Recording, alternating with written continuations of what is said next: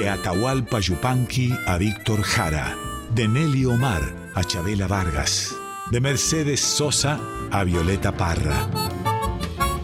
Voces de la Patria Grande, un programa de Marcelo Simón.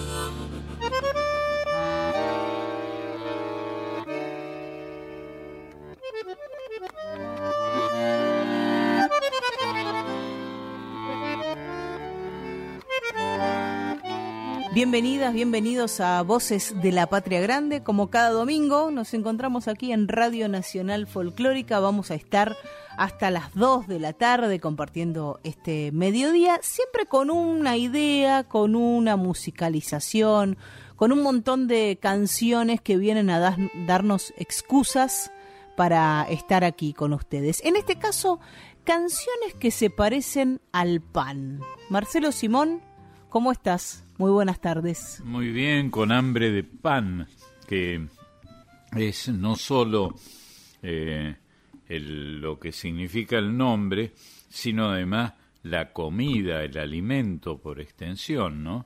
Así le, le llamamos. Y hasta aparece en las oraciones, ¿no? El pan nuestro de cada día, dánoslo, Señor. Este, todos recordamos. Bueno, el pan como la alimentación esencial parece ser el título, eh, es el título de esta convocatoria. Canciones que tienen el valor del pan. Exactamente. Pedro lo que nos propone no es que las canciones hablen del pan y de los panaderos específicamente, sino que sean un alimento, que sean canciones nutricias, podríamos decir, para usar una palabra que no se usa demasiado. Y bueno, y ahí están. Acá nos encontraremos entonces con este alimento que tiene el valor de una consigna, ¿no? El pan como la necesidad que tenemos todos los mortales de alimentarnos. Y para comenzar con estas canciones, va a aparecer aquí, en, en esta reunión, en esta tenida, un personaje, un cantor popular, que entre otras cosas Marcelo fue muy amigo tuyo y hace unos días nomás, el pasado 8 de agosto, se cumplió un aniversario del nacimiento del turco de Jorge Cafrune, que es quien va a abrir esta reunión de voces de la Patria Grande.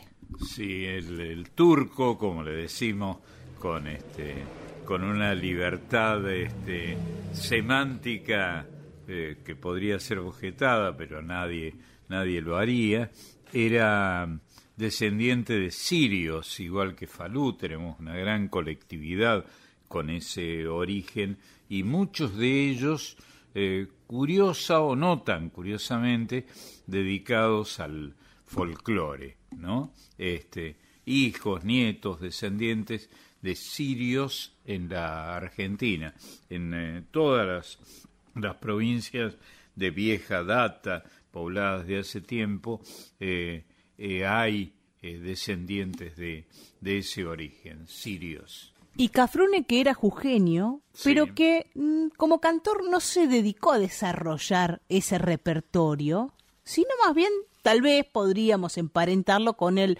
repertorio de los cantores salteños o de los grupos salteños. Sí, sí, es cierto que hemos tenido varios eh, al respecto. Algunos de los integrantes de los Cantores del Alba, estoy recordando, tenían ese origen. Eduardo Falú eh, respondía a la misma, eh, a la misma etiología. Y, y, han sido, me parece, si hiciéramos, que es innecesario, un censo al respecto, los de los de origen sirio han sido criollos, potencialmente criollos, desde, desde que asomaron las narices al mundo. Y para comenzar a escuchar estas canciones que se parecen al pan, Pedro nos propone la interpretación de Jorge Cafrune de Chiquillada, una canción de José Carvajal, del Zabalero, una canción que fue muy famosa y, y que habla de, de un momento de la infancia, de un lugar específico, de un barrio, de un barrio de clase trabajadora, seguramente, donde sucede una infancia que podríamos decir que es la del sabalero, pero que es la de tantos y tantas otras. Escuchemos.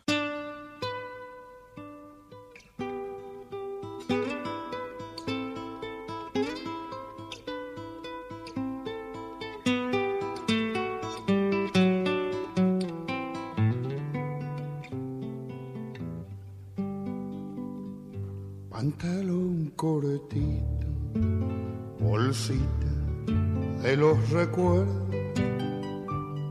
pantalón cortito, con un solo tirador, con cinco medios hicimos la pelota y aquella siesta perdimos por un gol. Una perrita que andaba abandonada pasó a ser la mascota del cuadro que ganó. Pantalón cortito, bolsita de los recuerdos. Pantalón cortito, con un solo tirador. Dice el abuelo que en los días de brisa los ángeles chiquitos se vienen desde el sol y bailotean prendido a las cometas, flores de primer cielo, caña y papel color. Media galleta rompiendo los bolsillos, palito mojarrero, saltitos de gorrión, los muchachitos de toda la manzana, cuando el sol pica en pila se van pa'l cañador pantalón cortito, bolsita de los recuerdos, pantalón cortito con un solo tirador. Yo ya no entiendo qué quieren los vecinos, uno nunca hace nada y a más rezongón. La calle libre si queremos pasarlo, corriendo tras del aro llevando el andador. Bochón de a medio, patrón de la vereda, te juro no le pago, aunque gane el matón. Dos dientes leche me costaste gordito, la soba de la vieja, pero te tengo yo. Pantalón cortito, bolsita de los recuerdos pantalón cortito, con un solo tirador. Fiesta en los charcos cuando para la lluvia, caracoles y y niños a jugar. El viento empuja botecitos de astraza, lindo haberlo vivido pa' poderlo cantar. Pantalón cortito, bolsita de los recuerdos, pantalón cortito solo tirador. Chiquilla, chiquilla, chiquilla.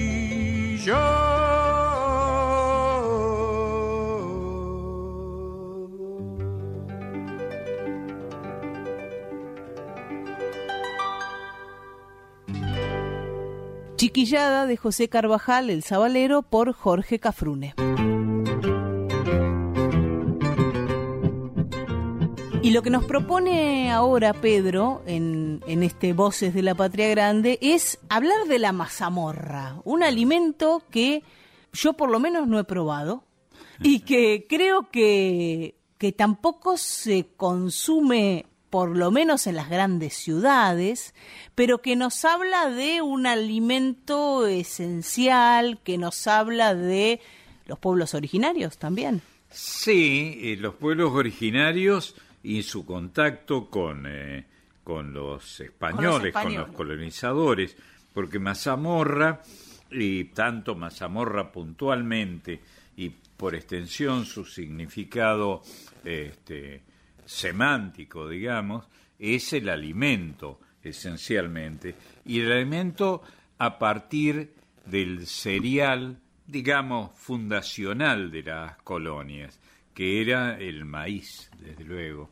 en cualquiera de sus versiones civilizadas. En este caso, una comida y que tenía el valor de comida en general. ¿eh? De modo que esto es lo que viene a decirnos eh, el grupo MPA. Sí, músicos populares argentinos. Uno de, de, los inventos del Chango Farías Gómez. Sí, de los geniales inventos del Chango Farías Gómez, que tenía un talento a flor de piel. MPA, La Manija, Los Amigos del Chango. Ahí el los tipo, Huancaguá. Los Huancaguá. Se convierte en un cazador de talentos también en un punto, ¿no? Sí, Juntar el mejor y la mejor de cada casa y meterlo en un grupo para brillar. Sí, los Huancaguá, que fueron, fue el nombre también, un invento de la familia Farías Gómez, ¿no? Que los cordobeses o el Chango Rodríguez, que era tan bandido como la mayoría de los cordobeses, este, parafraseaban eh, de una manera chusca, ¿no? Guaranga, pero no lo voy a repetir aquí, desde luego.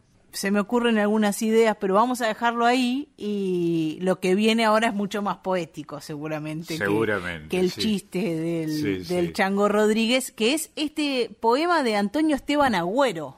Sí, señor. Musicalizado por Peteco Carabajal. Originalmente es uno de los digos. Los digos, qué, qué lindo que lo digas, está muy bien.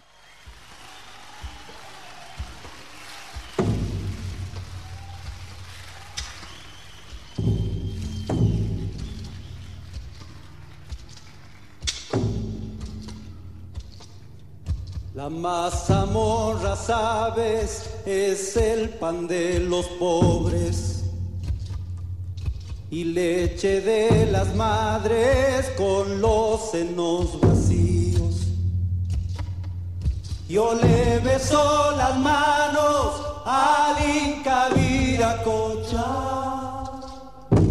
porque inventó el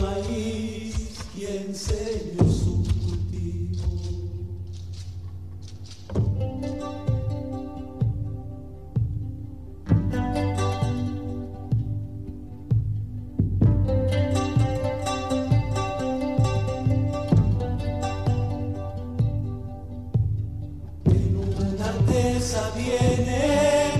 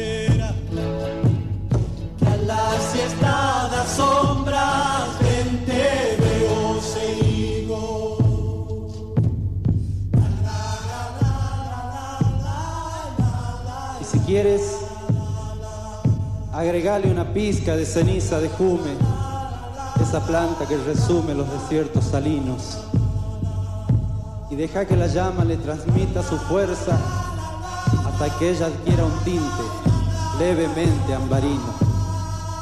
Cuando la comes, sientes que el pueblo te acompaña a lo largo de valles o recodos de ríos. Cuando la comes, sientes que la tierra es tu madre más que la anciana triste que espera en el camino tu regreso del campo. Es madre de tu madre y su rostro es una piedra trabajada por siglos. ciudades que ignoran su gusto americano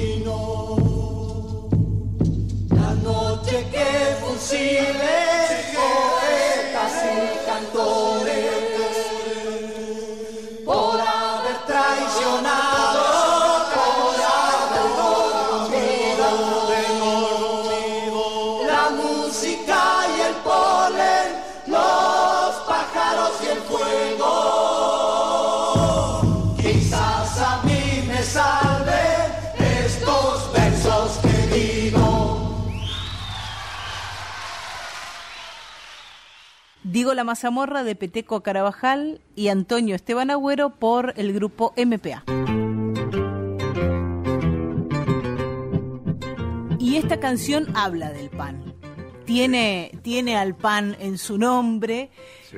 pero... Meta- metafóricamente. pero sí, totalmente. Es una metáfora. Sí, sí, sí. sí. Explícalo. Es una metáfora del río y es una metáfora de quienes viven en el río o tienen al río como parte de su hábitat, en contacto con el río, y es el alimento de los pescadores, las pescadoras, de su familia. Sí, y es lo que lo que decían o lo que dicen, seguramente se mantiene el, hábito, es que el río te trae el pan, ¿no? Esa era la, la idea con que Ramoncito Ayala este, parafraseaba esta, este hábito y este alimento. La canción es Pan del Agua. Quienes la conocen seguramente ya, ya se dieron cuenta alrededor de qué estábamos hablando y es una canción de Ramón Ayala, de este misionero que sabe comprender ese paisaje, a su gente, y hace como en sus canciones un, un balance eh, muy equilibrado entre el paisaje y lo humano y las historias humanas y la exuberancia de ese paisaje. Sí, un paisaje realmente impresionante, ¿no? Todos los que conocemos o que creemos conocer Misiones sabemos de esta historia, ¿no? Y de la siempre, en mi caso por lo menos, siempre se me aparece ahí la, la imagen de Horacio Quiroga, que vivió en aquellos lares de territorio y de muerte, ¿no? Este, y de suicidios, que, que Quiroga los conoció de cerca. Hace poco vi una foto de Horacio Quiroga en Misiones construyendo una canoa.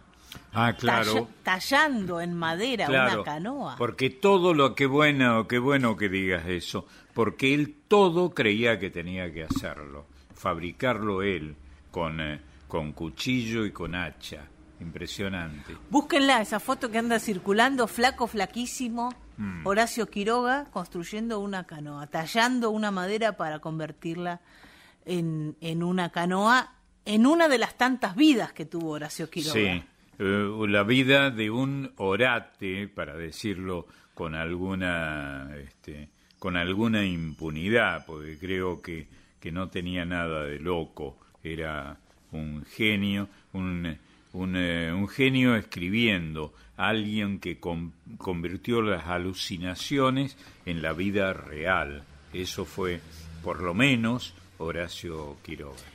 Y en una época, por lo menos en, en la mía, el- los cuentos de, de amor, locura y de muerte. Así es. y, y otros más, eh, los, los que son más tipo fábula, aparecían en, a muy temprana edad en la educación formal, ¿no? En la, Sí, en sí, la escuela sí. primaria. Sí, en la escuela primaria. Pese a que algunos de esos cuentos tenían una carga de alucinación eh, sorprendente, que a algunos chicos los lo obligaba o, o los lo impulsaba a tener pesadillas. Seguramente tuvimos alguna pesadilla con el almohadón de plumas. por ¡Eh, ejemplo, ¿no? Dios santo! ¡Qué, buen, qué, buen, eh, ¡Qué buena cita! El almohadón de plumas. Solo a Quiroga se le podía ocurrir esta idea, eh, insisto, con la expresión alucinante. De esa tierra en la que eligió vivir un tiempo de su vida Horacio Quiroga, Tierra colorada. Ramón Ayala, el, el poeta exuberante de Misiones, hizo este pan del agua que va a cantar Liliana Herrero. que está bien, eh, bien bautizado así, pan del agua, porque el pan en misiones tradicionalmente ha sido la pesca.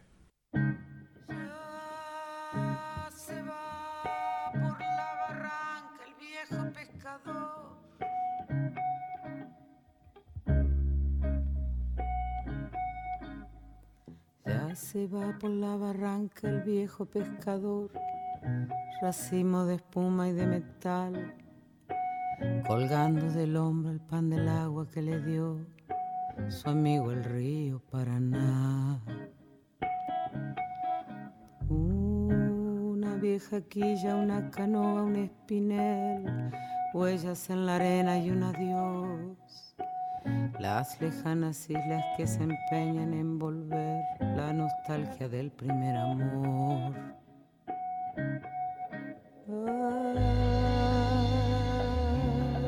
La vida es un río bravo pescador con peces de sombra y un dorado en estribor.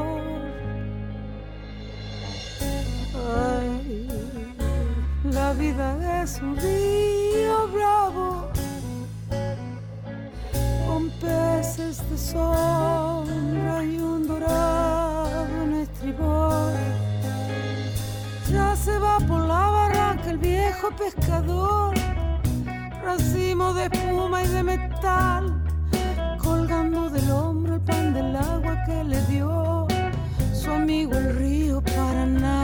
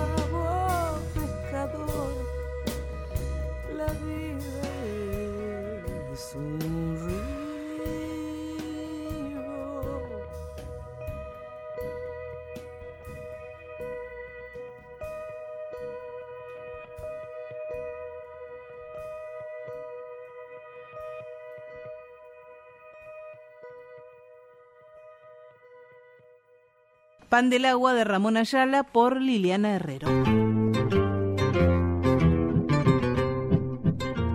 Y aquí un elemento fundamental, fundamental de la cotidianidad, fundamental para hacer el pan, que nos lo traen Roque Martínez y Marcelo Verbel. Va a cantar Roque Martínez, Roque otro amigo tuyo. Eh, amigo, querido, querido amigo. Y cultivador de, de esas metáforas un poco directas, este, abruptas, que, que suelen tener los cordobeses, una eh, provincianía que, que este, ostento. Este, sí, sí, donde eh, hay una, un hábito de, de poner sobrenombres, sobre todo particularmente, eh, algunos de ellos impresionantes que no vamos a repetir aquí. Ahí lo dejamos lo de los sobrenombres, ya Marcelo tenés unas ganas de decirnos alguna de esas cosas, ya te censuraste con el con el Chango Rodríguez y los Huancahuá Sí. y ahora con los sobrenombres. Si vamos a los sobrenombres, por ejemplo, podemos recordar algunos simpáticos, Sí, dale, Como- a ver. Cari Lluvia. Care lluvia, qué lindo. Así se le llamaba a un mecánico este perdulario, impresionante, que alguna vez atendió este alguno de mis decrépitos autos, este eh, y le llamaban así Care lluvia, que es un sobrenombre poético, extraño, curioso. Y ¿cómo puede ser? Los sobrenombres cordobés, los sobrenombres son una institución que están en todo el mundo, sobre todo en el mundo hispanohablante, ¿no? Eh, y, y Cara y Lluvia, que era un mecánico así bautizado, eh, era un personaje bien cordobés, bien, bien cordobés. Y vos lo mirabas, casi no hablaba, casi no hablaba. Y vos lo mirabas de frente y, y te dabas cuenta que estaba bien puesto ese sobrenombre. Tenía cara pluvial, cara de lluvia, efectivamente. Bueno, ese es uno de los sobrenombres, simpático el sobrenombre. No sé cuáles habrán sido los sobrenombres que puso Roque Martínez, pero lo que sabemos que junto a Marcelo Verbel hizo esta canción que se llama Sí. El Horno Sí, sí, claro. y que habla de un elemento fundamental para hacer el pan, pero eso sería lo más literal que podemos Seguro. decir, porque también el horno es un espacio de reunión, un, un, un elemento que provoca reuniones. Yo me acuerdo de las reuniones de las mujeres de la casa, ¿no? Por ejemplo, mi abuela, mi mamá, no éramos muchas en mi casa, mi hermana y yo, alrededor del horno, cocinando algo y aprovechando para construir esos lazos de familia, de cariño, de ironía. También le sacábamos el cuero a alguien. Ay, Puede seguro, ser. es el lugar adecuado. Y recordemos además que eh, un ave, un pajarito, este, tiene un nombre derivado del, del horno, ¿no? Nuestro, y es el ave nacional, creo, creo, el hornero, el, El hornerito. hornerito, que se llama el nombre, el nombre este, eh, científico es Furnarius, que en el viejo latín que algunos hemos este, mal estudiado alguna vez, era el nombre con que se bautizaba al- a esa ave tan simpática, ¿no? Que construye además un nido que es una casa extraordinaria, cantada por Leopoldo Lugones, ¿no? El Furnarius, el hornerito. ¿Tuviste alguna vez, Marcelo, horno de barro? Imagino que sí. Sí, sí. Y, ¿Lo hiciste y vos? No, no. Ah. No, el horno de barro había que saber hacerlo.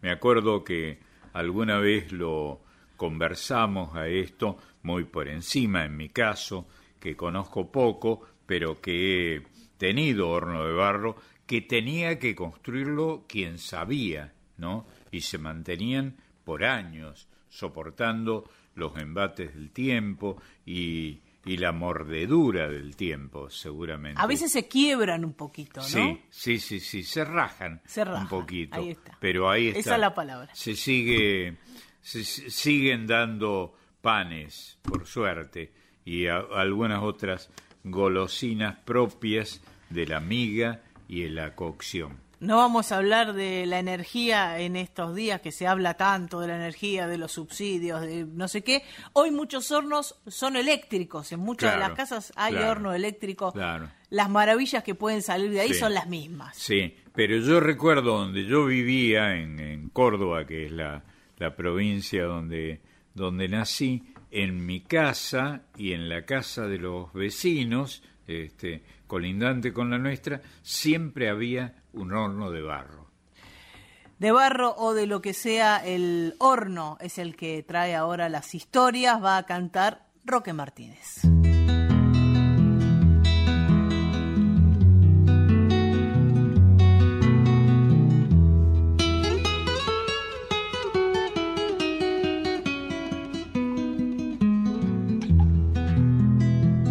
Esta mañana hice fuego en el horno de mi rancho, que allá en el fondo del patio parece un nido de hornero. Puse chamisa primero, después molle y un gato.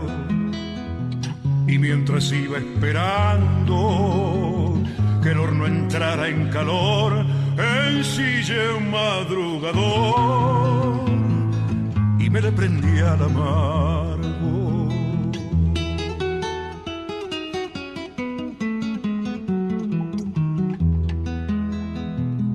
La boca abierta del horno parecía respirar, por ella pude tantear de su interior el rescoldo y como siempre lo aromo, le puse paico y romero, después barrí con esmero las hojitas chamuscadas pensando en la nueva horneada y el perfume del pan nuevo.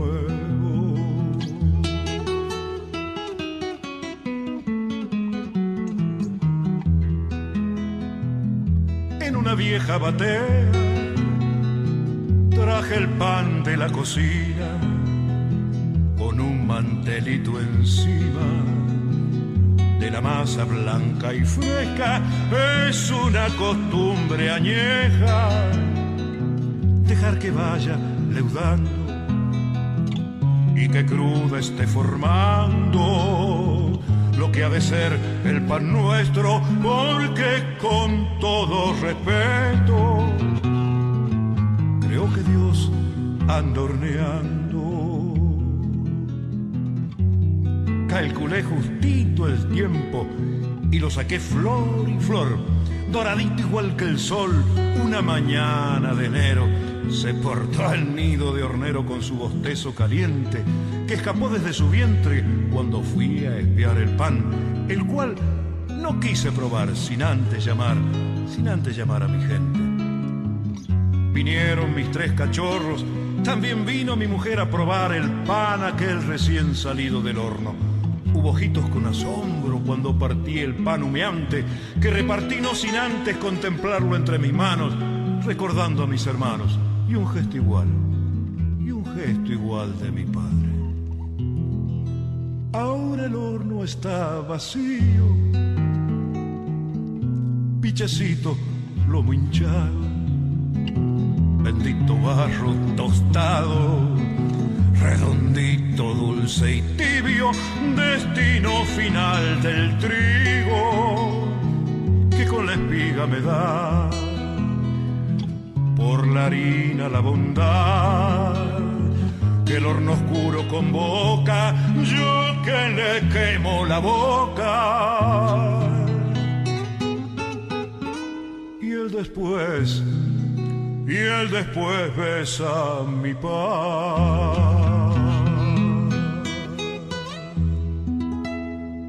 El horno de Roque Martínez y Marcelo Verbel por Roque Martínez.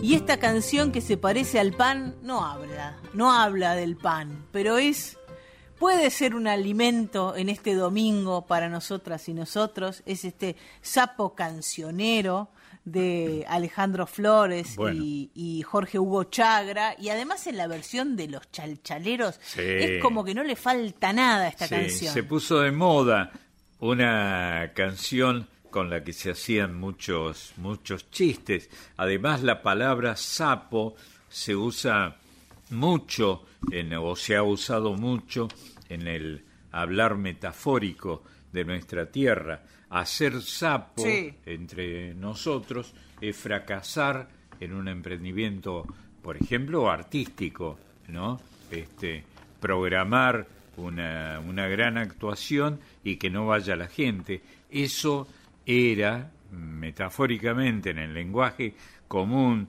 de la Argentina, hacer sapo. Hacer sapo es fracasar.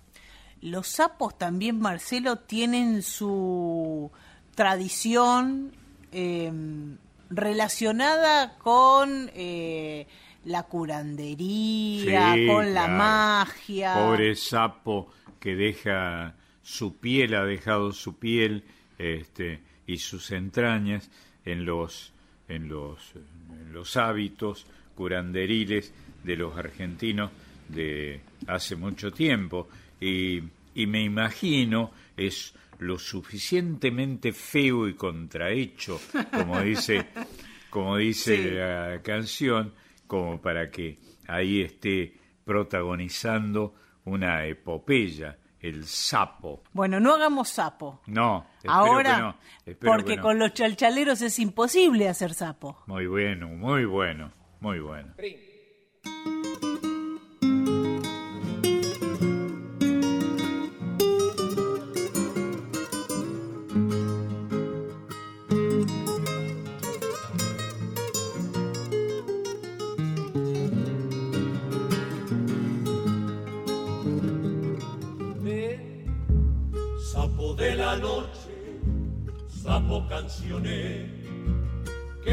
Soñando junto a tu laguna.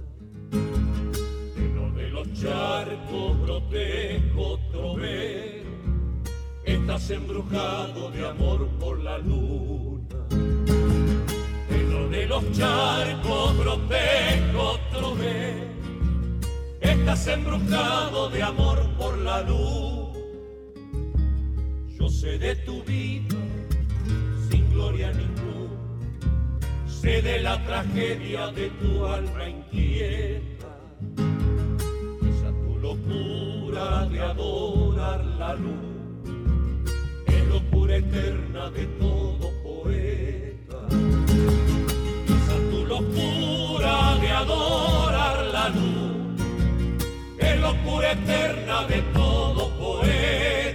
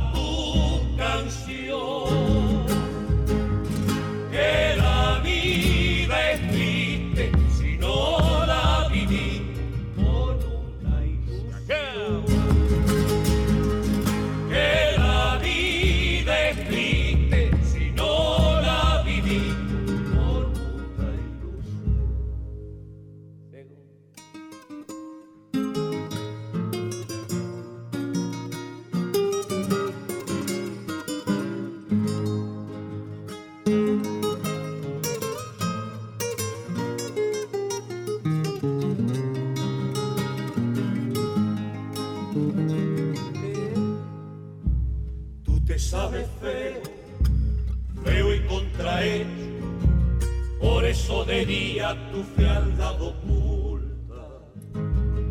Y de noche canta tu melancolía. Y suena tu canto como letanía.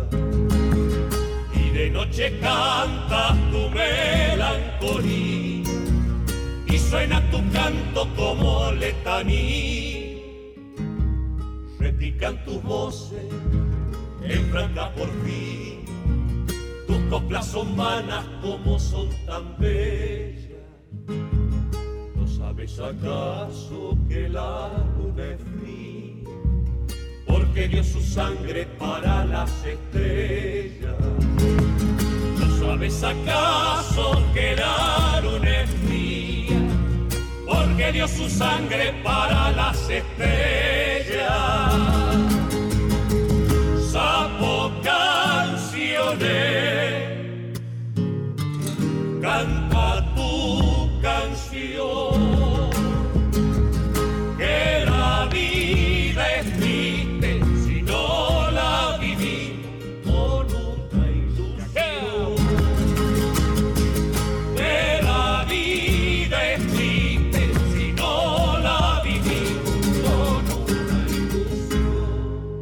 Sapo Cancionero de Alejandro Flores y Jorge Hugo Chagra por Los Chalchaleros. La próxima canción sí habla del pan. Sí. Pero también no es lo más importante aquí. Es Guagua de Pan, letra y música de Ariel Petrocelli, hablando de tus amigos, Sí. Marcelo. Sí, yo estuve con él cuando escribió esta canción. Ah, la mierda. Porque eh, sí, pues recuerdo hicimos una, una gira menesterosa, sin un mango, por el norte argentino y el sur boliviano, cuando se le ocurrió a Petrocelli escribir esta, esta joyita que es eh, que vamos a escuchar ahora por Luna Monti. Son ofrendas, las Sí. guaguas de pan. Sí, son ofrendas. De todo el mundo andino. Sí, y cuando eh, en esas culturas, en las culturas andinas, eh, siempre hay guaguas de pan, sobre todo en celebraciones del calendario o creadas por una familia, por una colectividad, en ofrenda a, a los dioses, a, a la cultura cristiana realmente. Y a los muertos también. Sí, claro, claro. A los muertos de la familia, Sí. para el Día de Muertos. Efectivamente. Y esta se amasaba lo que era una guagua, esto es, para decirlo en, en términos actuales, un bebé, ¿no? Guagua es una palabra quechua, eh, se amasaba y se ofrendaba, eh, sobre todo el día del cumpleaños o una celebración que tenía que ver con el con eh, este al que estábamos recordando. Ahí está, son pancitos con forma de, de muñequitos, de Sí, bebés. de bebé, guaguas. Por eso, guagua de pan. Marcelo estuvo ahí cuando Ariel Petrocelli hizo esta canción. Sí, Me da una sí. envidia cuando decís esas cosas. Sí, bueno, éramos muy amigos con, eh, con Ariel y tuvimos algunos, algunos episodios propios de la amistad, incluidas las peleas. Bueno, vamos a escuchar a Luna Monti para separar esta pelea.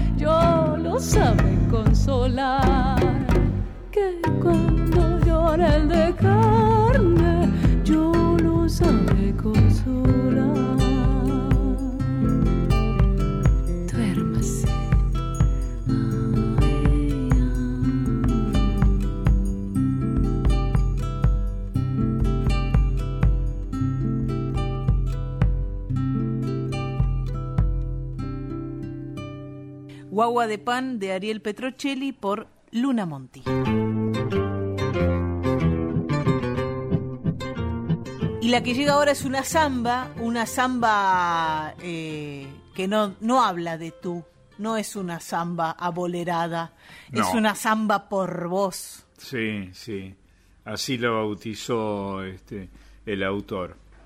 Alfredo Citarrosa, el autor, hablando de gente que, que conociste, que frecuentaste, Sí, sí. y para ubicarnos en el comienzo de tu amistad, ubicarnos en el comienzo de tu amistad con Citarrosa, tenemos que ir a Córdoba, ¿no? Sí, claro, porque ahí es donde, donde apareció esta, esta canción.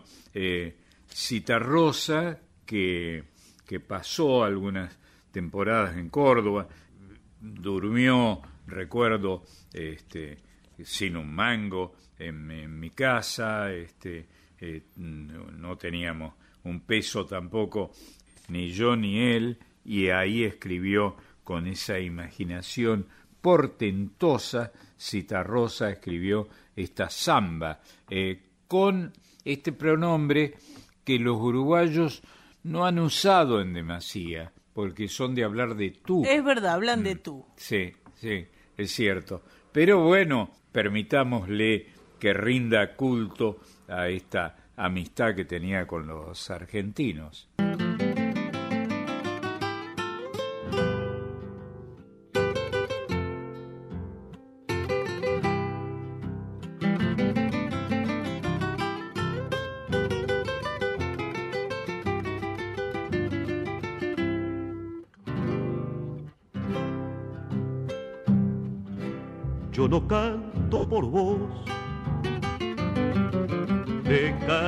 La samba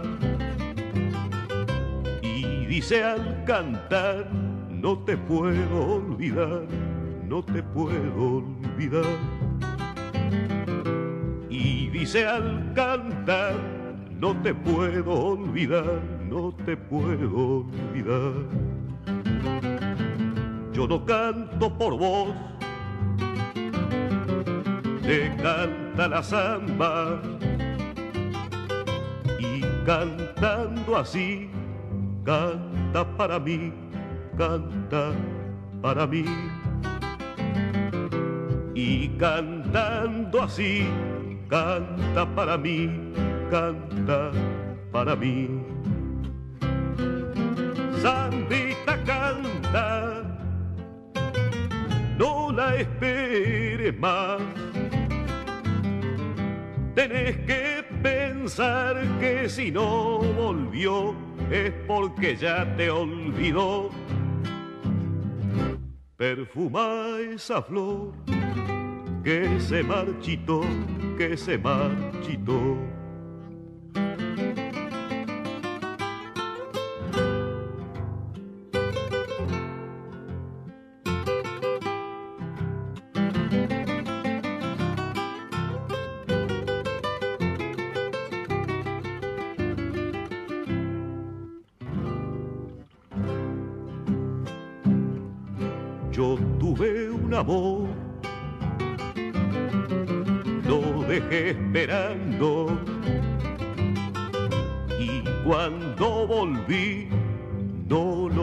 No lo conocí.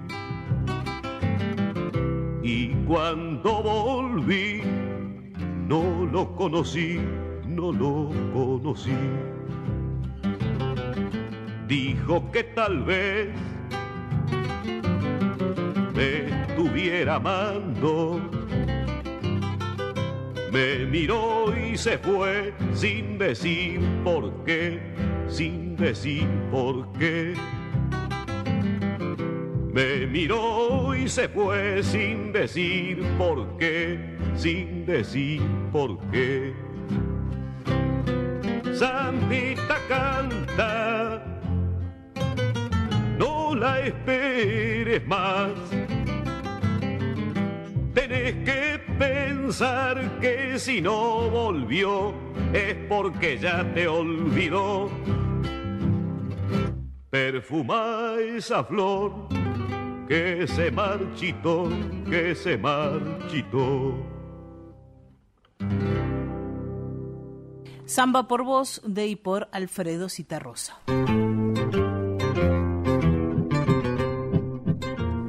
Y si hablamos de pan y, y si hablamos de todo lo que significa el pan, el hogar, la familia, la contención, el cuidado, el alimento, tenemos que hablar de estas viejas maravillosas, que en este caso se va a llamar Doña Maclovia. Sí, esos nombres que se usaban en aquellos tiempos, ¿no? Muchos de ellos vinculados con el santo del día en el que había nacido. ¿Se acuerda Doña Maclovia? Se llama esta canción de León Benaros y Carlos Di Fulvio. Sí, que Di. Fulvio también después en Las abuelas del campo mío Mm. recupera estos personajes, estas, estas viejas indispensables para quienes hemos tenido abuela o le hemos pedido la abuela prestada a alguien. Sí. Son indispensables estas Sí, mujeres. claro. In- indispensable. Yo he tenido, como muchos en la Argentina, abuela este, importada, ¿no? Sí. Muy primaria, muy primitiva, que apenas sabían leer y escribir, hasta ahí nada más, pero tan queridas, por supuesto, las viejas abuelas de la Argentina, abuelas en, en mi caso de la inmigración, que tanto tiene que ver con la nacionalidad argentina. En mi caso, abuela por un lado de la familia de origen italiano y por otro lado de origen francés. Y acá aparece en este, ¿se acuerdan, Doña Maclovia? Aparece, por ejemplo, la pavita y el brasero. Ah, qué bueno. Seguro que en todas las casas el brasero estaba y se encendía prácticamente todos los días, que era una forma rápida de calentar eh, con brasas de carbón, de carbón de, de- producido, ¿no? Sí. Este, Como el carbón que compramos para hacer el, asado. Es por efectivamente. El brasero, la pava y seguramente está el mate ahí al lado. Seguro. Depende de dónde fuese Doña Maclovia, pero tiene una pinta de ser cordobese- cordobesa bárbara. Sí, claro. Mate con yuyo. Mate con Yuyito, Yuyito. Yuyo, que siempre se decía de modo que era como una, una I, la Y del Yuyo, ¿no? Yuyo, se decía. Una institución cordobesa que se aderezaba con, este, con, eh, eh, con hierbas de las sierras de Córdoba. Escuchamos entonces a Zuna Rocha, que nos trae también desde Córdoba esta versión de Se acuerda Doña Maclovia.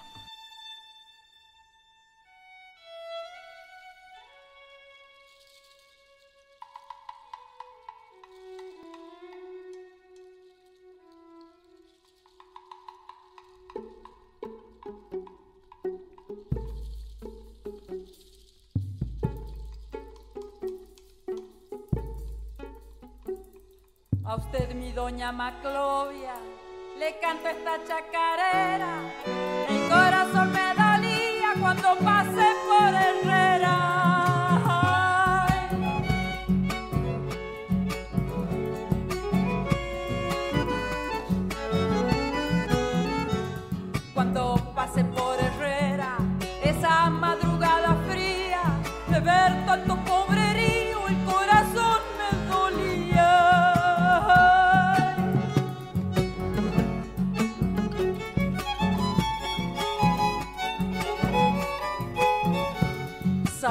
los que tienen tanto lo que un pobre necesita,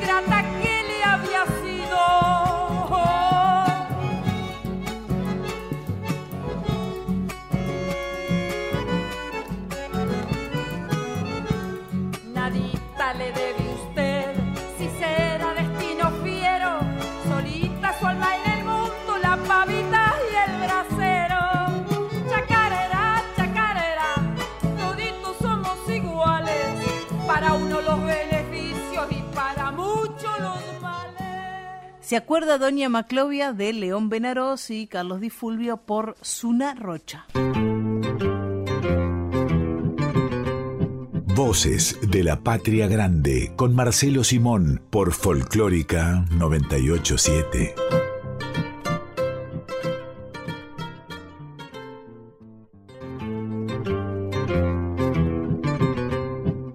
Voces de la Patria Grande con Marcelo Simón por Folclórica 987.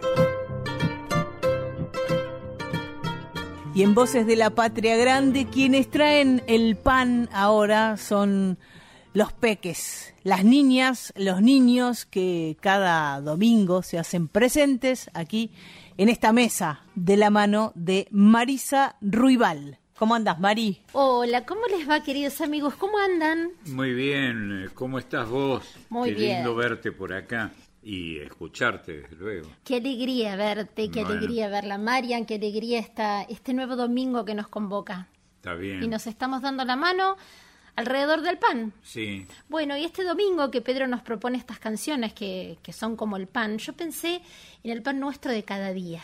está bien. Y eso me llevó a lo cotidiano. Seguro. Y lo cotidiano pensé en unas palabritas mágicas, Marce, esas palabritas como gracias y por favor. Sí. Esas palabritas que cambian todo, ¿no? Cuando uno las dice. La oración, ¿no? Me parece que seguramente en todas las culturas que tienen que ver con la historia ecléctica de la Argentina debe haber oraciones por el pan, ¿no? Seguramente. Este, el pan nuestro, una, una expresión que le gustaba al gran poeta mm, César Vallejo, el pan nuestro de cada día, pedirle a Dios el pan, ¿no? Qué importante. idea, sí. Qué importante, qué emocionante. Pero bueno, eso me llevó a estas palabritas que cuando uno dice gracias, cuando uno pide por favor, todo se modifica. Las palabritas estas que yo en el jardín me acuerdo que muchas veces quedó esto de las palabritas mágicas. Pero Claro. también pensé en Vos otras tuviste palabras. una larga experiencia, corta, pues tu vida no ha sido muy larga de acuerdo a tu edad, pero tú Tengo has, mis ten- años. has tenido experiencia con la enseñanza, Sí. ¿no? con los peques. Con los peques, Mm. con estos primeros pasos en la educación que es maravillosa, porque aparte uno les puede enseñar, pero ellos nos enseñan mucho a nosotros. Mirá qué bueno. Te traje este libro, Marce, que se llama Casura, Mm, un manifiesto infantil. mm. Las autoras son Agustina Tocali Veller e Inés, y la ilustradora es Inés Giuni. Mm. Ellas son argentinas, pero viven en México. Qué lindas las ilustraciones, preciosas. Viste que yo siempre te cuento que el rol del ilustrador es fundamental. Mm. Sí, claro. Más que nada en los libros destinados a las, a las infancias y a los peques, los peques, peques más todavía. Porque este libro en particular uno lo puede leer, está escrito en letra de imprenta mayúscula, que es la letra más familiar para los más chiquititos, Mm. pero uno también puede leer este libro a través de las ilustraciones. Sí, hermoso, hermosa la mirada de la mirada celeste ¿Viste? de estos peques. Este libro co- como son, que es el color para, para este país nuestro de inmigrantes, este, de nativos e inmigrantes, es un color con el que algunos estamos familiarizados. Era la mirada de mi madre y de mi hermana. Qué hermoso eso, Marce, que te lleve la mirada de tu mamá y de tu Sí, hermana. Sí, claro. Qué bueno, hermoso. estos, estos gringos, parecidos al gringo del que habla Hernández a través del Martín Fierro, de su creación Martín Fierro. Claro. Había un gringuito cautivo que siempre hablaba del barco, lo ahogaron en un charco por causante de la peste. Tenía los ojos celestes como potrillito zarco. Uno se quedaría horas escuchándote. No. Vos sabés porque te lo hemos dicho tantas No, veces. tantas veces. Te decimos maestro. qué placer que es escuchar. De los oyentes los dicen, Marcel. Los oyentes No. nos escriben en las redes y dicen eso constantemente. No, no, por Dios, maestro Hernández, qué bárbaro. Por algo es el gran libro de la historia de la literatura argentina. Ya lo creo. Bueno, Casurá no está a la altura, por supuesto, pero para los peques te puedo asegurar sí, sí. que lo es. Sí, Porque seguro. yo te he hablado de estas palabritas, por favor y gracias. Y una parte del libro dice, si con tan solo por favor o gracias, tantas cosas se pueden lograr. Nosotros, con una sola palabra, nuestro enojo vamos a expresar. Sí, por favor. Bueno, hacen falta dos palabras ahí, pero los franceses necesitan más. Este, dicen s'il vous plaît. ¿eh? Si a usted le place, sería la, la traducción, ¿no? S'il vous plaît.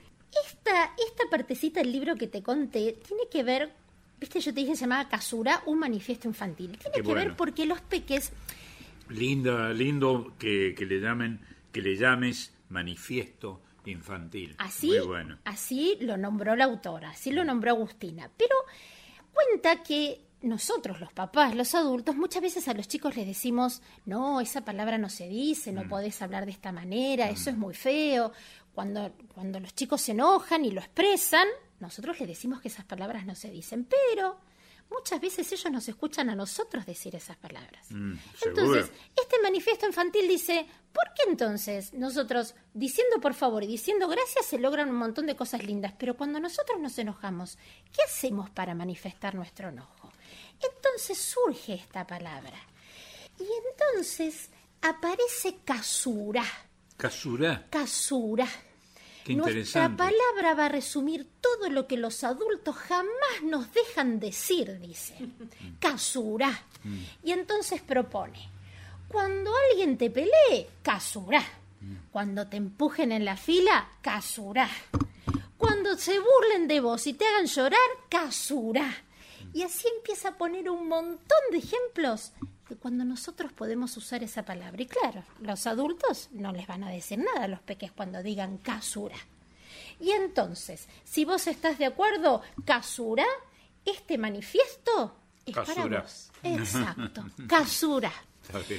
Las letras, te dije, están escritas con letra imprenta mayúscula, pero las letras de Casura están como recortadas como un collage, están como recortadas Sí. en una revista. Es un collage. sí. Es un collage, distintas tipografías. Y así está todo este libro, Marce, es una belleza. Maravilloso. Los colores, las ilustraciones, caritas pícaras, enojadas.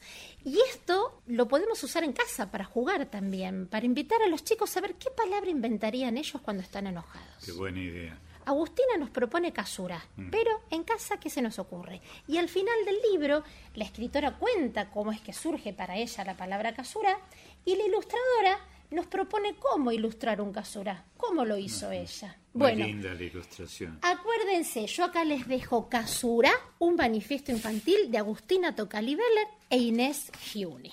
Lindísimo. Y me voy con una canción, como hago A siempre. ver, vamos. Traigo en este momento Mariana Baraj.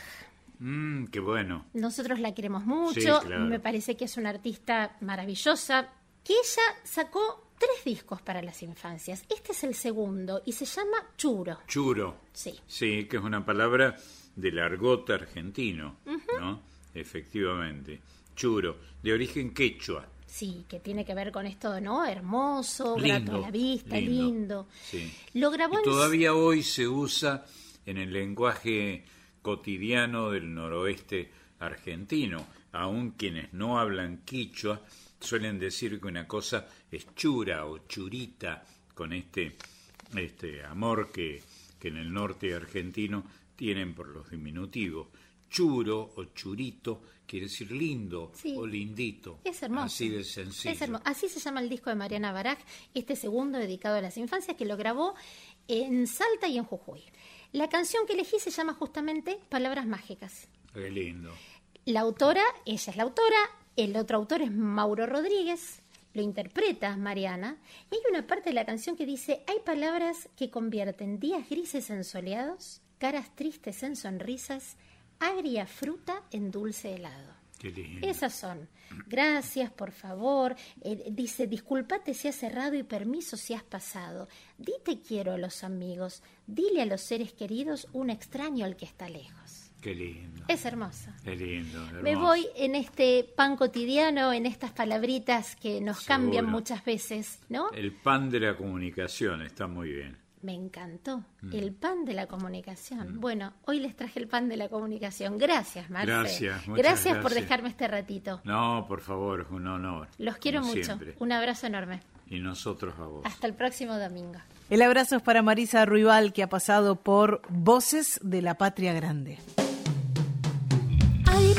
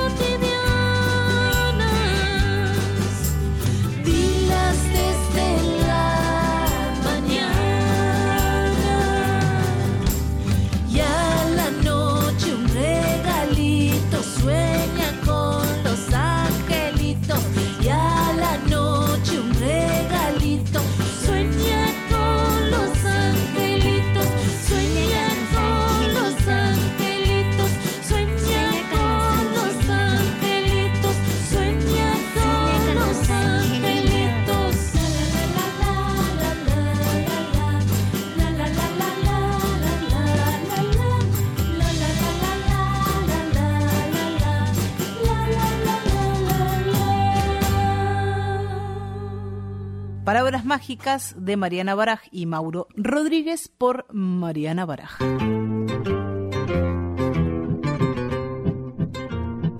Si te parece, Marcelo, Sí. vamos a nombrar, al menos nombrar, no vamos a acusar, a compañeros y compañeras que hacemos este Voces de la Patria Grande. Está bien, es acusatorio de todas maneras.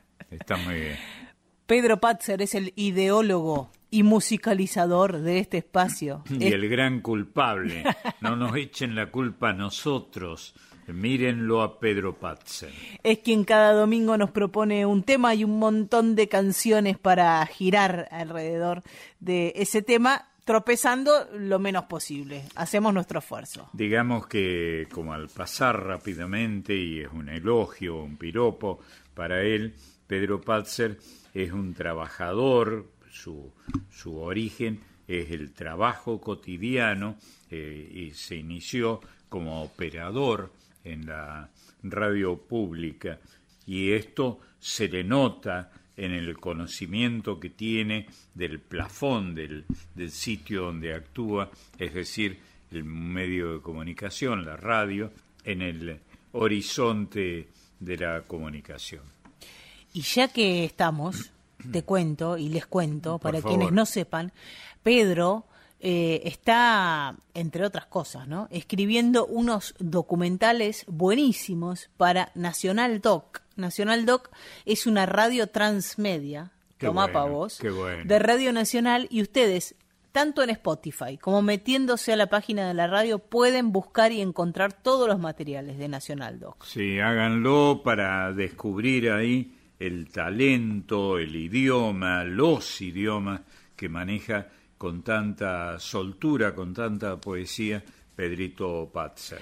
Marisa Ruibal también es parte de Nacional Doc. Seguro. Y, acaba Y para ella también los elogios y la admiración que sentimos los sus compañeros. decía, acaba de pasar por, por aquí, por Voces de la Patria Grande, ustedes la escucharon con los peques y las peques, pero además está a cargo de la producción de este programa, así que detrás de todos los detalles está Marisa Ruibal. Un honor para nosotros.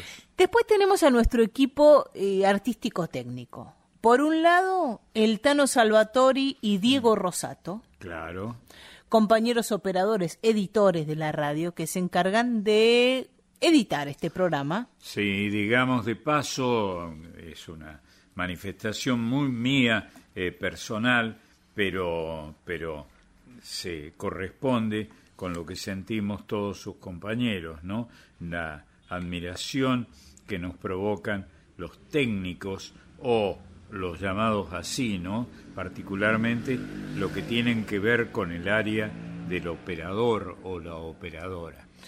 Así es, ellos eh, reciben cada semana nuestra grabación, porque este programa se emite grabado, y lo convierten en el programa de radio que están escuchando Bien. ahora, en casa, en el auto o donde sea.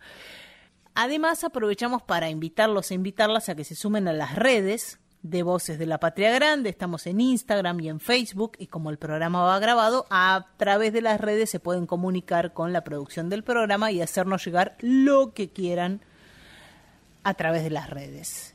Y por último, pero no quiere decir que sea el último, No, no, Máximo Vargas. Seguro. ¿Lo conoce usted? Sí, claro, lo conozco y lo admiro.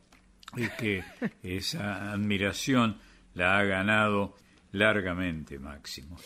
Máximo Vargas es el consultor permanente de Sí. Voces de la Patria Grande. Él es el que tiene la última palabra. Che, Maxi, este tema, mira, estoy escuchando esta samba, no sé de quién es. Acá figura esto, acá. fi-". Y él dirime. Sí, es así. sí, sí, me dirime. Está muy bien. El dirimador, está bien. Él es el dirimador. Bueno, vamos a seguir con estas canciones que se parecen al pan, canciones que nos alimentan y esta canción de Teresa Parodi que se llama Bajo Sí. el cielo de Mantilla es Sí. una canción entrañable de Teresa Sí. Parodi y Mateo Villalba. Seguro que es un lugar, ¿no? Un lugar del litoral, Mantilla, este, tan hermoso, tan claramente eh, convertido en poesía, en poesía en estado puro, palpitante de Teresa Parodi. Y habla de quien se tiene que ir de su lugar. Claro. Y está todo el tiempo extrañando ese, Claro. ese lugar en algún punto, por más que no se dé cuenta que está todo el tiempo extrañándolo, y le pide a alguien que le traiga un poquito de tierra de, su de lugar. Mantilla. Es extraordinaria la idea. Y en, el- en la Argentina, que es, entre otras cosas, patria de inmigrantes tan diversos, es un tema palpitante, ¿no? Que está latiendo recuerdos. Porque tenemos eh, toda la masa inmigratoria que, que, son muchos de nuestros antepasados. Seguro. Casi todos nosotros tenemos algún antepasado inmigrante. Sí. Pero después tenés... Eh, algunos de nosotros, como el, el, que te habla ahora, eh, somos eh, hijos y nietos directos de inmigrantes. En mi caso, de dos nacionalidades distintas, este, pero que, que, que, acá estuvieron y que llegaron sin hablar nuestro idioma, el idioma español, el idioma castellano, y que sin embargo crecieron amando o se mantuvieron amando la tierra de los argentinos, la tierra del Plata ese, ese amor por la tierra del plata, como decís Marcelo, sí. implica también un desarraigo para, sí, claro. para esta gente que tuvo que dejar sí, sus claro. lugares, pero también tenés toda la inmigración interna. Aquellos claro. y aquellas que, que se bien. tienen que ir muy buena acotación, para buscar laburo, por lo perfecto, general, ¿no? Perfecto, sí, sí. Y ese es un doble desarraigo. Sí, es verdad. Esta canción habla de eso. Es verdad, es verdad. Se bajó en la estación de aquel pueblito caminó por sus calles aterida. Recordó las palabras de su padre. Es tan claro ese cielo de mantilla. Las casitas apenas dibujadas atardecen grisáceas y cansinas en hilera debajo de los árboles. Todas son para ella parecidas.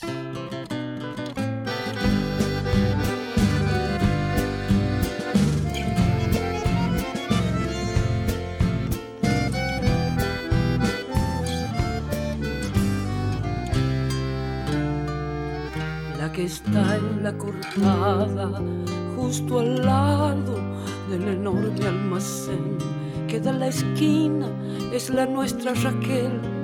Llame a su puerta y pregunte si están Marga. Usted sabe de ellas, las ha visto en las fotos que guardo de esos días. Son mis buenas hermanas, las mayores dígales que las quiero tanto, hija. Llámeme para adentro a cada paso, llámeme con el alma, mía. Tráigame si es que puede, cuando vuelva, un poquito de tierra de mantilla. Con los ojos cerrados se ha quedado aspirando ese olor a mandarinas. Ay, qué lejos que queda Buenos Aires de ese cielo infinito de mantillas.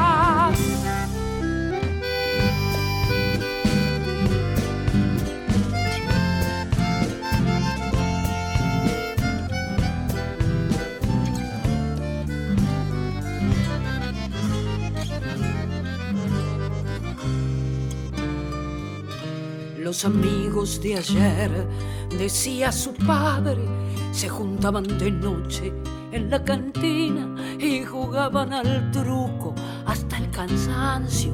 Tal vez sigan allí como esos días. Cuando llegue pregunte por el Nacho, pídale que le cante. Niña mía, nunca habrá de escuchar cantor como ese.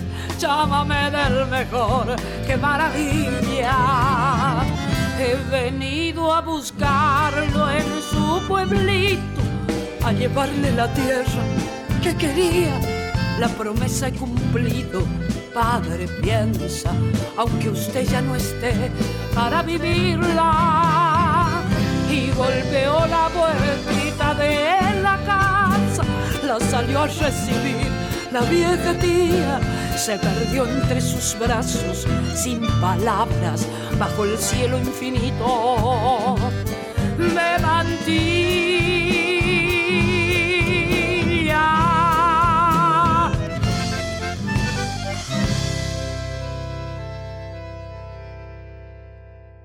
Bajo el cielo de mantilla de Teresa Parodi y Mateo Villalba por Teresa Parodi.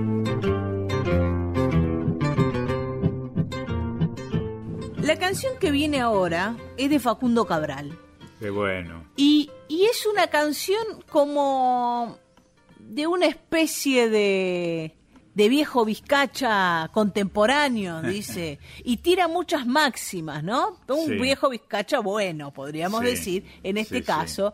Dice el gaucho de la pampa donde comencé a cantar que cuando el caballo es de uno no lo tenemos que atar, por qué ejemplo. Bueno, qué bueno, está bien. Caballo que es símbolo eh, ecuestre y permanente de la vida argentina y de ese personaje equívoco pero entrañable que ha sido siempre el gaucho o el argentino en general. Sigue, Facundo Cabral. Una tarde mexicana me dijo Laura Esquivel, Sí, a la mesa y a la cama solo se llama una vez. qué bueno. Bravo, bravísimo. Eso de Facundo, ¿no? Sí, de Facundo Muy Cabral. bien, esta, esta canción que se llama Me dijeron por ahí. Un tipo entrañable que era capaz de hablar de la madre de una de un modo tan eh, poco este, conocido que nos hacía visitar el regazo materno que era el, el suyo, el de su mamá, de una manera admirativa, ¿no? ¿Quién no conoció a Sara? Sí, Su claro, madre a claro. través de Facundo Cabral. Claro. Todos sabemos, todos quienes y todas quienes hemos escuchado un poquito a Facundo Cabral, en mi caso mucho, porque mi viejo era muy fanático. Sí, claro. Yo entiendo que, entiendo, creo, quiero decir, entiendo por creo, que lo agarró la época en la que Facundo Cabral fue muy famoso, Claro. tuvo mucho éxito, vendió muchos discos. Muchísimo. Por ejemplo, teníamos Pateando Tachos y Ferro Cabral en el auto Sí, y sí, escuchábamos mucho a Facundo Cabral. Qué bueno, qué bueno. Y todos sabíamos que la mamá era Sara. Sara, sí. Que curiosamente es un nombre, pero no equivocarme, pero creo que era un nombre que generalmente solían tener las judías, ¿no? Sara. Sí, sí, es un nombre de tradición judía. Bueno, y acá en la Argentina hemos tenido una riquísima inmigración eh, judía o de, de el origen de esa nacionalidad y esa religión, ¿no? Barrios enteros en todo el país han tenido tradición judaica. Y en algún momento, allá por los 90, eh, Facundo Cabral se juntó con Alberto Cortés. Ah, claro, fue una, una unión formidable, una amistad muy prolífica esa. Y además grabaron un par de discos. Es cierto. y dejaron como testimonio estas, estas grabaciones. Ya no está ninguno de los dos Claro. sobre la faz de esta tierra. Tuvimos la suerte de verlos, yo los vi en Bahía Blanca porque vivía ahí todavía, así que eh, me acuerdo lo, lo hermosa que era esa juntada, Sí, que tenía sí. un poquito de era- café concert, un poquito de poesía, un Sí. poco de teatro y musa- música, mucha música. Y era un placer encontrarse con ellos, ¿no? Eran muy dicharacheros, muy conversadores, muy, de- muy amigueros, para decir una palabra equívocamente argentina, ¿no? Y digámoslo, este, eran muy amigos de todos nosotros. juntos van a hacer este, me dijeron por ahí, anótense algunos de estos consejos porque vienen bien. A ver,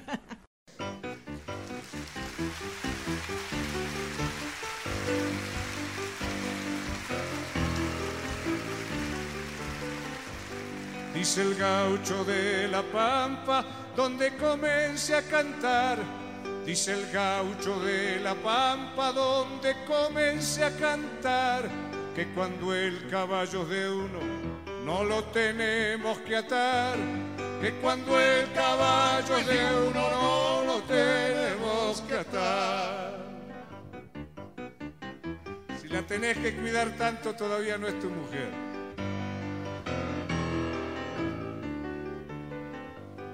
Una tarde mexicana, me dijo Laura Esquivel. Una tarde mexicana, me dijo Laura Esquivel. A la mesa y a la cama, solo se llama una vez.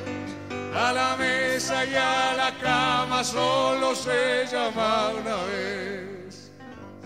tenés que estar atento porque por ahí te quedas afuera de la fiesta. Yo prefiero que no me llamen a la mesa. En la sierra tarahumara a una niña le escuché. En la sierra tarahumara a una niña le escuché. ¿Pa' qué voy a tener hambre si no tengo que comer? ¿Pa' qué voy a tener hambre si no tengo que comer?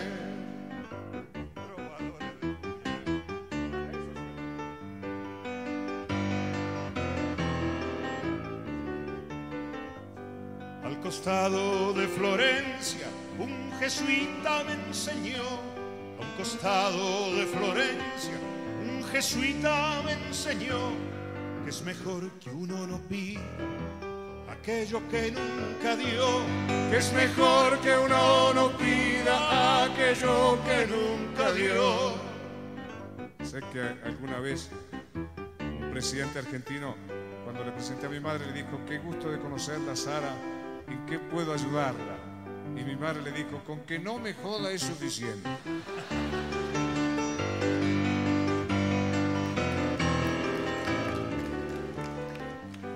Los gitanos de Sevilla nunca dejan de cantar.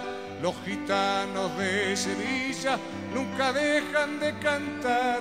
Que es mejor gastarse andando que cuidarse en un lugar. Que es mejor gastarse andando que cuidarse en un lugar. No pierdo tiempo en cuidarme, la vida es bello peligro. Del peligro del amor mi madre tuvo siete hijos. Si ella se hubiese cuidado de mi padre y su fervor, a la reunión de esta noche le faltaría un cantor. Dicen los hombres barbados del desierto de Negev. Dicen los hombres barbados del desierto de Negev. Que aunque uno esté dormido, no deja de amanecer. Que aunque uno esté dormido, no deja de amanecer.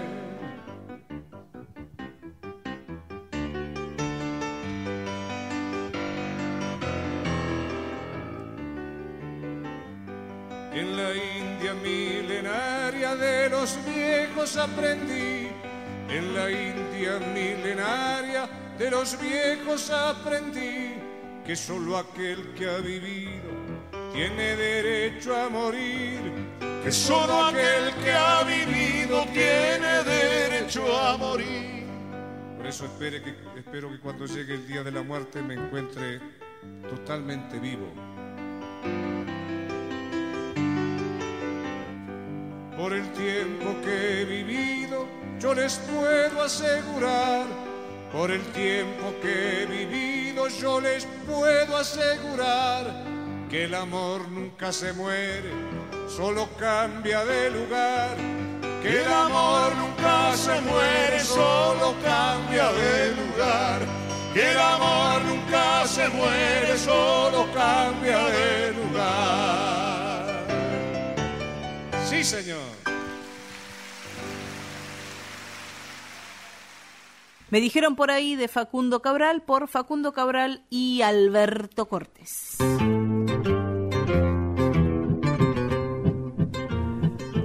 ¿Y cuántas cosas de, de nuestra tradición oral se hubiesen perdido si, si no hubiese existido una mujer como Leda Valladares? Bravo, bravo, ¿Cuántas? bravísimo, bravísimo. Que torpemente alguna vez algún pavo que nunca faltan, nunca faltamos, este, algún pavo se burló este, de, de lo que escribían eh, o lo que recopilaron eh, las personas como Leda Valladares, que merecerían solo por eso tener un monumento perdurable en la historia eh, argentina.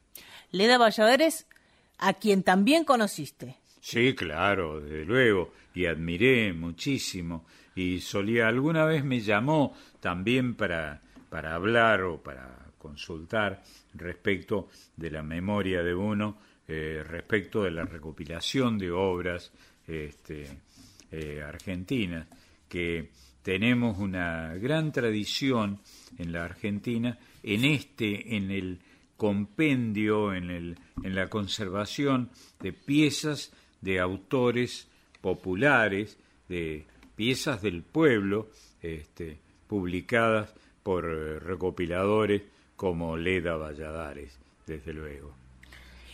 ¿Y qué importancia tiene acá, y, lo vamos a escuchar ahora en la canastita, sí. el canto de las mujeres? Sí, claro, bueno, las cantoras, en algunos sitios del norte argentino eh, hay, casi no hay cantores, hay cantoras, ¿no? Y maravillosas, lindas personas, maravillosas y generosas personas, como el caso de Leda Valladares. Y pensaba también que, que Leda, que era tucumana, ¿no?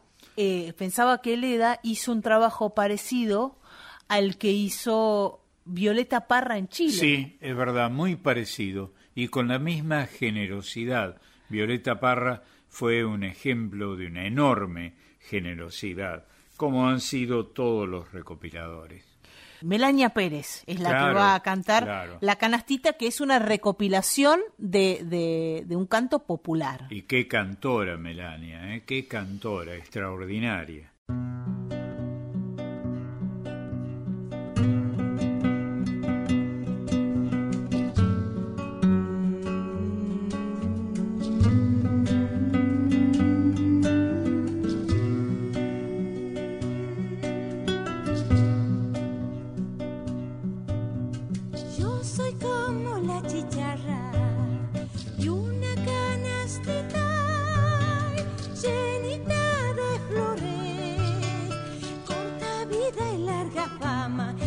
La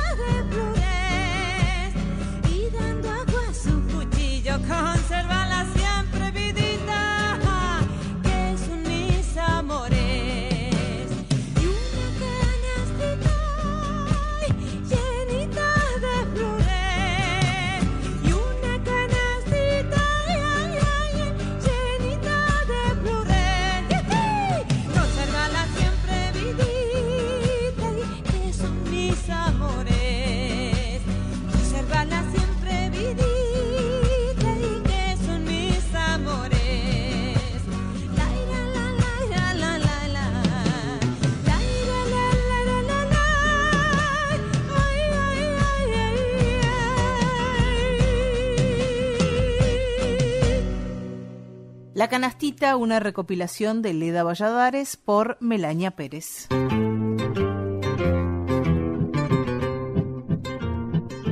No hemos pasado por Yupanqui todavía. todavía no. Y, Y, es necesario como el pan. Sí, claro, es imprescindible siempre recalar en, en Yupanqui.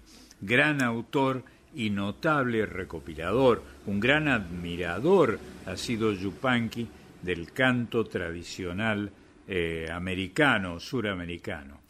Y aquí, hablando de, de recopiladores y, y de gente que trabajó con la cultura popular y para preservar nuestra cultura popular, con Andrés Chazarreta Claro. como coautores de esta criollita santiagueña. Sí, que digámoslo de paso, aunque me parece que, que casi es innecesario, eh, hubo algunos torpes, algunos de nuestro ambiente artístico, que se burlaron de recopiladores como Andrés Chazarreta, a quien hay que eh, rezarle este, eh, y agradecerle todo lo que hizo en la conservación de estos bienes culturales. Chazarreta que, que se encargó de grabar y registrar muchas de esas canciones y me parece que ahí aparece el, el entuerto, ¿no? Porque Seguro. se lo culpa como de haberse adueñado de Claro. canciones populares, Efectivamente. pero depende cómo lo miremos, el tipo las preservó. Pero claro, sin duda, y además dejó establecido el registro, no las anotó como propias. Exactamente. Claro. Así que de Andrés Chazarreta y Atahualpa Yupanqui, esta criollita santiagueña que va a cantar otra cantoraza. ¿eh? Sí, claro. Ganamos un mundial. Con Melania y con la Nacha Roldán ganamos el mundial este Seguro, año. Seguro.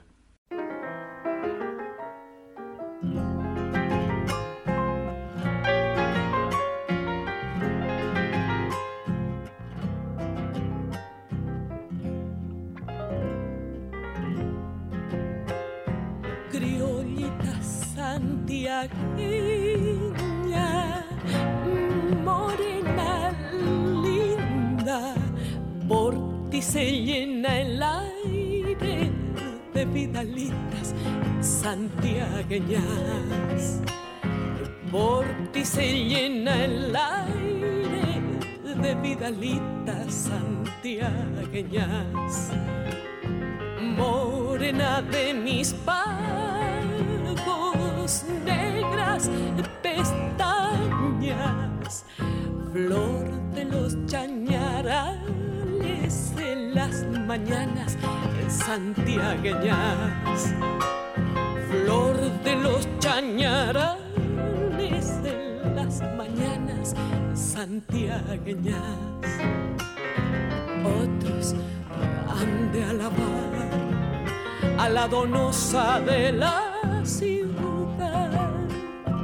guarnicita del campo, para tus tardes te quiero dar. Esta zambita linda como tus ojos santiagueña.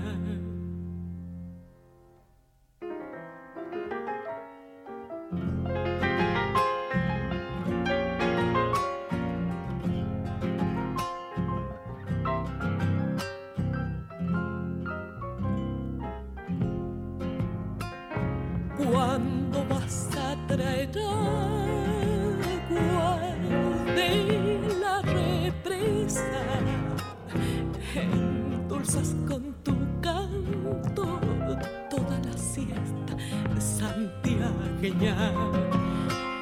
Endulzas con tu canto toda la siesta santiagueña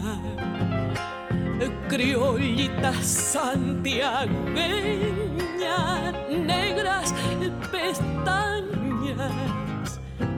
Por ti cantan los changos sus vidalitas santiagueñas. Por ti cantan los changos sus vidalitas santiagueñas otros han de alabar a la donosa de la guarnicita del campo, para tus tardes te quiero dar. Y esta zambita linda como tus ojos santiagueña. Criollita santiagueña de Atahualpa Yupanqui y Andrés Chazarreta por Nacha Roldán.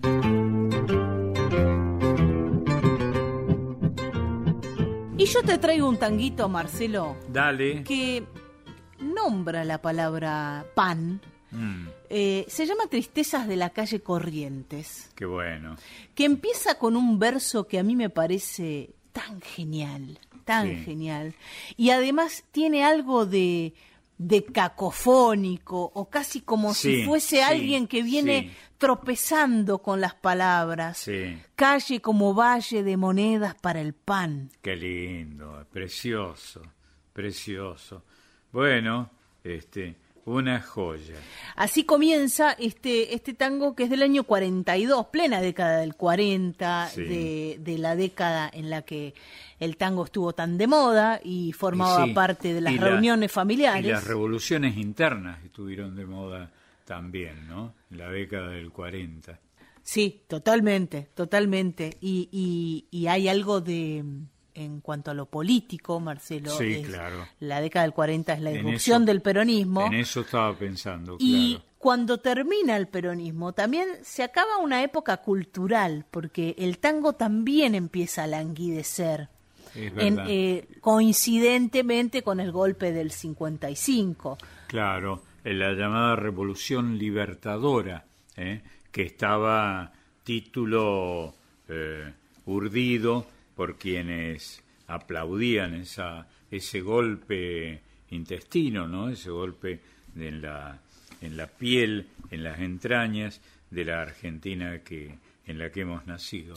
Este tango Tristezas de la calle Corrientes de Domingo Federico, la música y de Homero Expósito, la letra, que comenzaba con, con ese verso, ¿no? Calle como valle de monedas para el pan y continúa bueno. parecido, río sin desvío donde sufre la ciudad. Qué bárbaro. Hay algo ahí musical en, en la palabra la palabra, también, claro. que es un poco repetitivo, que es un poco cacofónico, es decir, sonidos Claro. que suenan parecidos. Sí, analogías, ¿no? Que de, de sonido. Risa que precisa la confianza del alcohol. Bueno. Llantos hechos cantos para vendernos un amor. Todo esto para cantarle a la calle Corrientes. Seguro. Una calle que cuando parece que se está muriendo, que está languideciendo, renace. Renace, reaparece. Qué bárbaro, ¿no? Y es el nombre, después de todo, un nombre intestino de la, de la Argentina en pleno Buenos Aires, en plena capital federal. Una calle que fue angosta, porque también Mm. Sí, los claro. tangos le cantan a la corriente angosta, pero en el año 1936 se decide ensancharla. La ensanchan, seguro. Y últimamente también sufrió algunas, algunas modificaciones porque se peatonaliza una parte, Claro. por un lado pasan los colectivos una- y por el otro los autos. Una tendencia mundial. Sí, Sí. y sobre todo en estas en estos paseos céntricos. Pero yo recuerdo pre-pandemia, la calle Corrientes y no tenía mucha vida. Algo sucedió luego de la pandemia. Mm. Sí, pero siempre Sí. tuvo una gran atracción la calle Corrientes. Eh, te digo a vos que tal vez no lo, no lo recuerdes por razones de edad, porque sos muy chica, eh, un programa radial de una enorme difusión que había hecho urdido Roberto Gil, un gran creador de, de historias, se llamó simplemente así, Calle Corrientes, un éxito espectacular que duró poco tiempo, pero que ostentaba esa analogía de una, de una calle prácticamente peatonal en algún momento de, la, de Buenos Aires con, eh, con la historia de la Argentina. El locutor anunciaba la calle que nunca duerme. Ahí está, la calle que nunca duerme, porque, bueno, en el año 36 decía se ensancha esta calle y- Claro. y, y se convierte como en una arteria mucho más Bueno. rápida para ir al, al bajo, lo que llamamos el bajo, que es hoy es Puerto Madero. Sí, que era el bajo. O el Paseo hacia, Colón. Hacia buscando el río. El río. Sí, efectivamente. Que el río, Río de la Plata, desde luego, ha sido casi el que le da nombre a la Argentina, ¿no? El río Argento, el río de los argentinos. Y De los argentinos de este lugar del, país. sí, sí, solo Sí, de, de por sí. acá. Y de los uruguayos también, de Claro. Montevideo. Esta calle que era como un objetivo inalcanzable para los payucas. A vos que te gusta usar esa palabra, Sí, ¿no? soy payuca. Andar caminando bien vestido por la calle Corrientes. Seguro, seguro. Y, y eso podemos decir en la década del 40, en la década del 50, en la década del 60, en la década del 70 con las, las grandes discusiones políticas, los, los cafés, los cines también de la calle Corrientes que pasaban Seguro. cinearte, Sí. el Teatro San Martín. Ni que hablar, el Teatro San Martín que ha sido parte del alma de la calle Corrientes. El Café La Paz, el Bar La Paz. Sí, eh, bar, eh, bar donde se reconstruía, se rompía y se reconstruía la Argentina todas las noches. Las discusiones Sí, ideológicas, sí. ideologizadas, políticas, sí, todo eso sucedía en la calle Corrientes. Claro. Las librerías. ¡Eh! ¡Qué maravilla!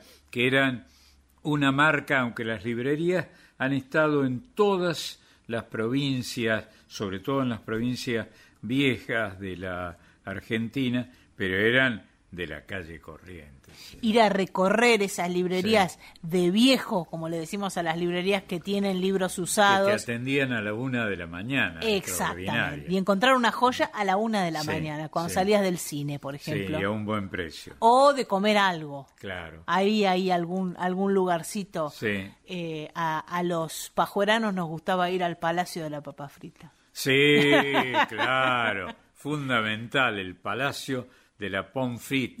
Está bien. de la O a las pizzerías. A Hay las un montón de pizzerías. Seguro. Bueno, lo que había pasado, te decía, antes de la pandemia, es que hasta el fin de semana las cosas cerraban temprano, estaba sin vida la calle Corrientes. Claro. Y lo que sucedió luego de la pandemia, y lo hablé en algún momento con, con compañeros de la radio que, que trabajan el tema del espectáculo, del teatro, de la cultura, es que todo el mundo quiere ir al teatro, al cine, quiere salir. Seguro. Es un efecto seguramente rebote del encierro de la pandemia. Sí, seguro. Pasó también en algunas provincias, ¿no?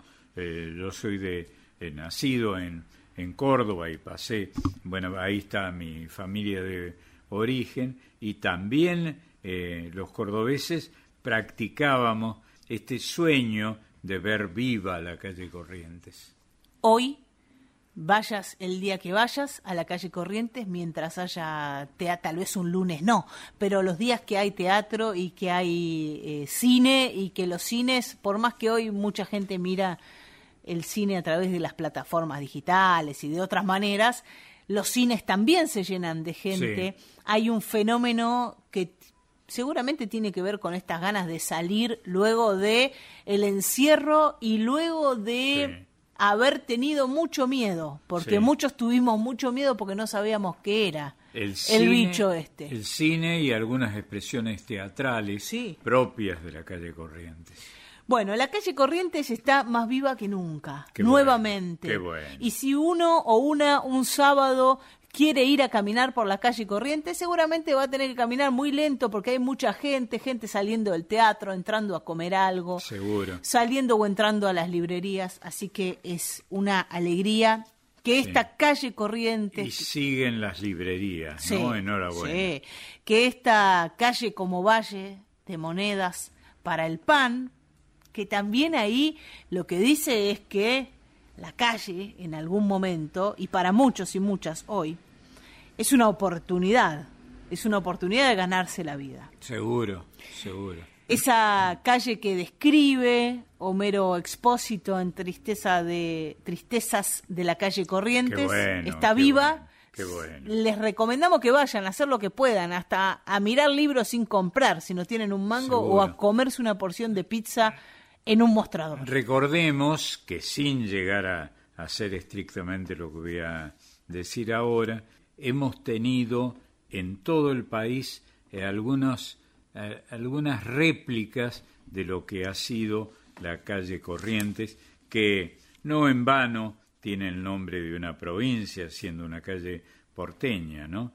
Ha sido una, un ejemplo de la Argentina que amamos, una Argentina democrática, inquieta, de discusiones políticas y de, y de resplandor de la civilización.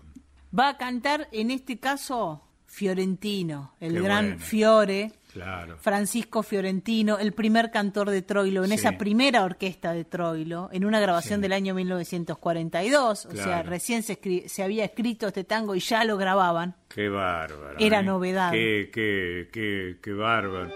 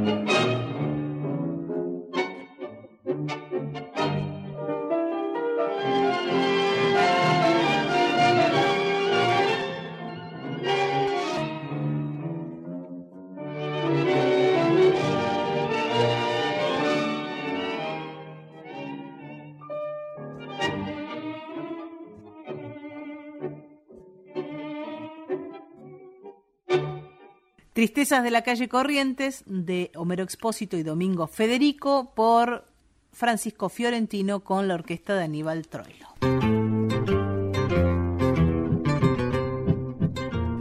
Y ha llegado el momento de despedirse, Marcelo, de, de partir.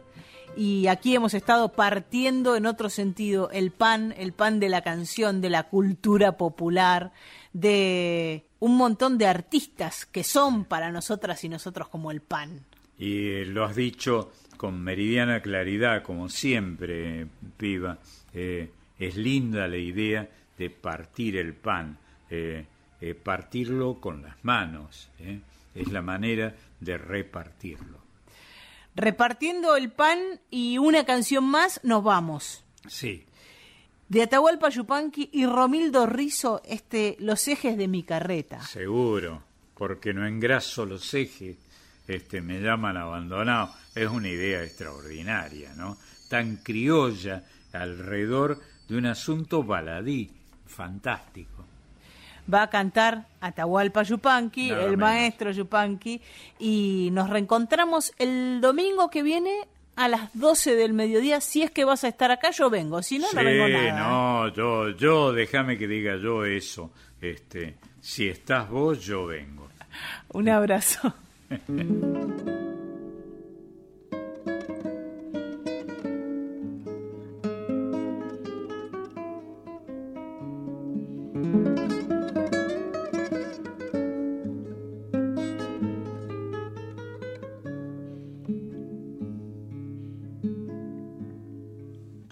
porque no engraso los ejes, me llaman abandonado. Porque no engraso los ejes, me llaman abandonado. Si a mí me gusta que suene, pa' que los quiero engrasar. Si a mí me gusta que suene, pa' que los quiero engrasar.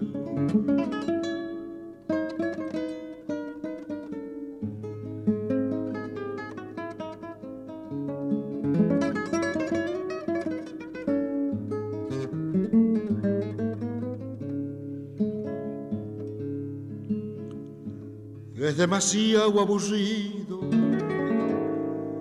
seguir y seguir la huella es demasiado aburrido seguir y seguir la huella. Demasiado largo el camino sin nada que me entretenga. Demasiado largo el camino sin nada que me entretenga.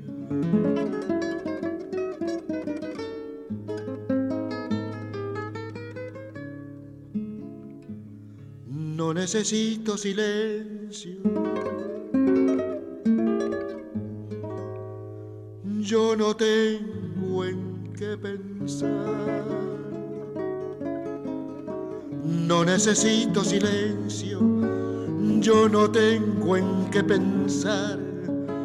Tenía, pero hace tiempo. Ahora ya no pienso más tenía Perú hace tiempo, ahora ya no pienso más los ejes de mi carreta. Nunca los voy a engrasar.